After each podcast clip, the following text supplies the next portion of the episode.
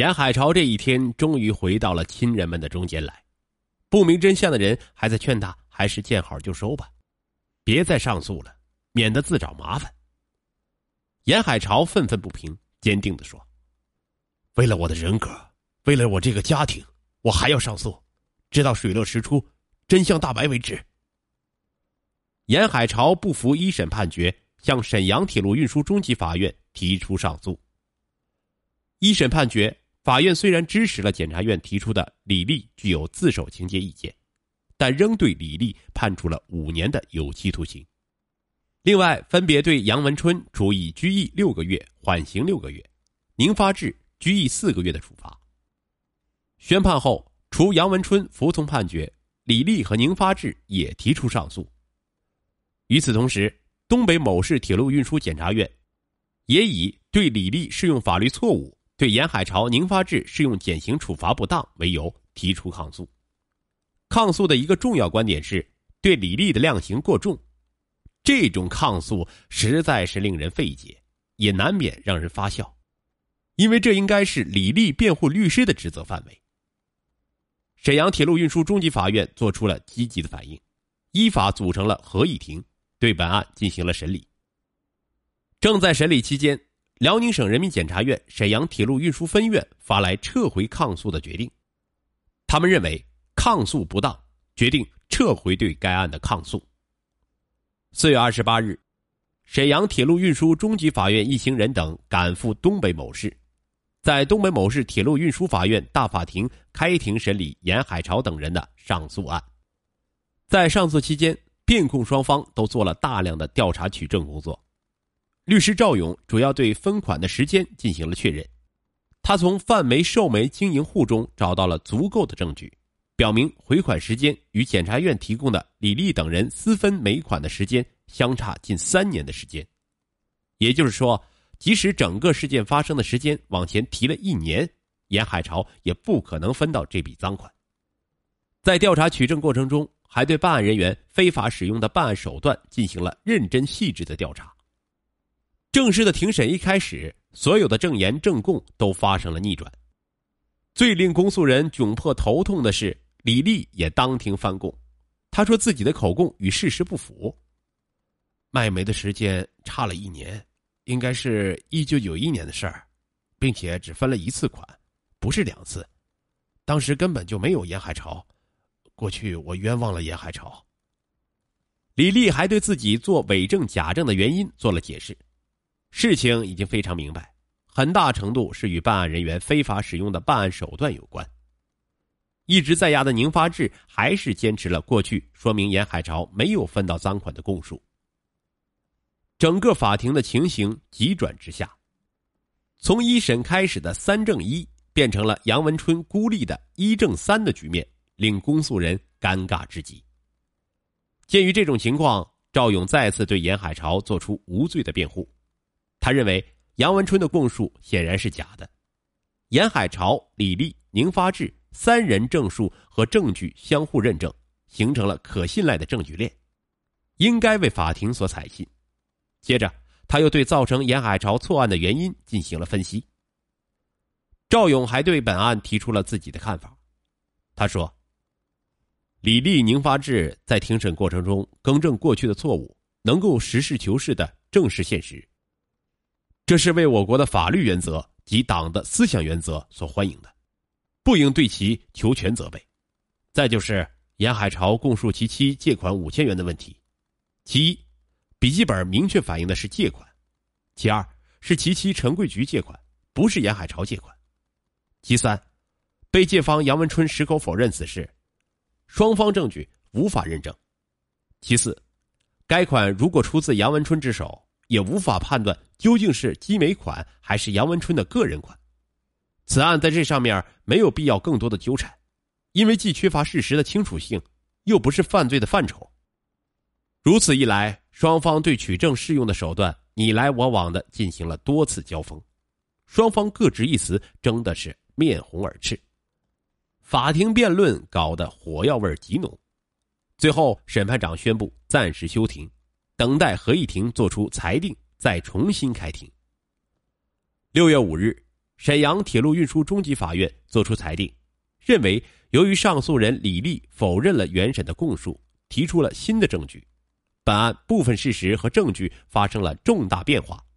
经庭审后，认为此案部分事实不清，证据不足，依照有关法律进行裁定：一是撤销上一次的刑事判决，二是发回东北某市铁路运输法院重新审判。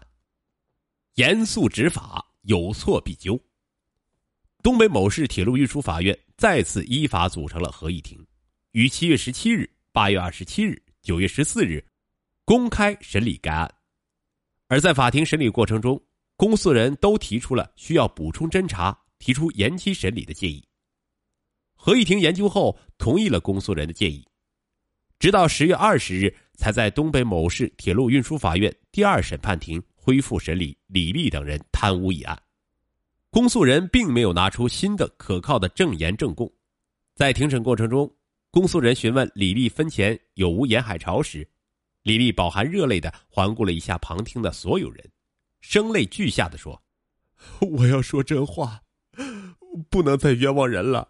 此案有出入，沿海潮是冤枉的。”赵勇的再次辩护。先是理顺了整个事件的经过，简洁明了的重述了上次对沿海潮没有参与分赃款的辩护意见。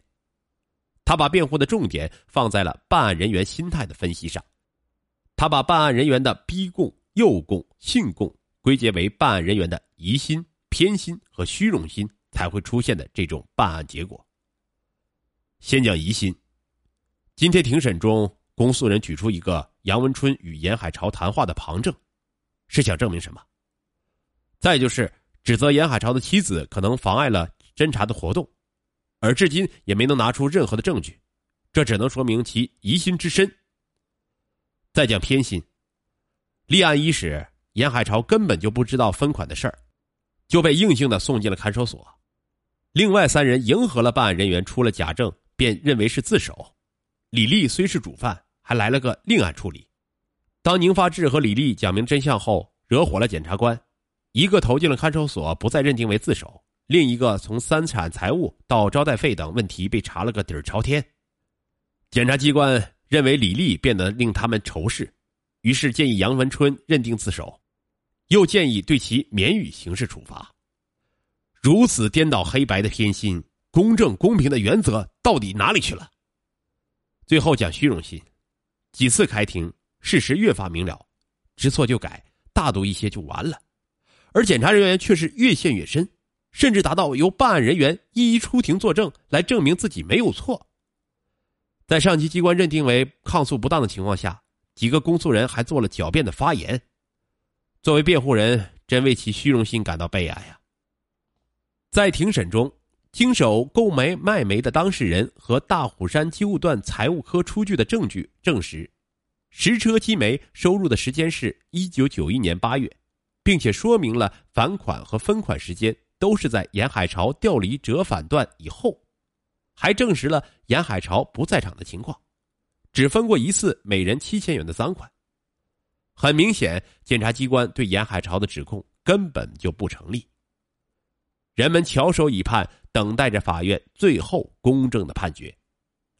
法庭审判长宣布了判决结果，宣判被告人严海潮无罪。听到这一意料之中的结果，还是令在场的人欢呼雀跃。多少个心酸痛苦，多少个噩梦缠绕的不眠之夜，多少人的辛勤努力，多少亲人的期望与期盼，才换来了今天的冤情得以彻底昭雪。为丈夫付出心血的陈桂菊流下了欢喜的眼泪，哽咽着说不出话来。严海潮情不自禁的说：“我相信法律是公正的，我要感谢法律为我讨回了公道。”宣判后，始终顾及自己脸面的东北某市铁路运输检察院，以实车积煤款认定事实错误，认定严海潮无罪事实错误，并适用法律不当。认定宁发志自首属实错误，并适用法律不当，对李丽适用缓刑不当为由，再次提出抗诉。辽宁省人民检察院沈阳铁路运输分院再次以抗诉不当撤回抗诉。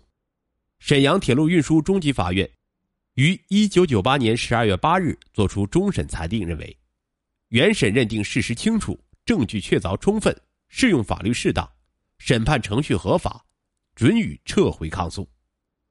东北某市铁路运输检察院控告申诉部门的两名工作人员代表，代表检察院再次出现在盘山县招待所与严海潮见面时，再无那种严厉的表情，显得平和亲近。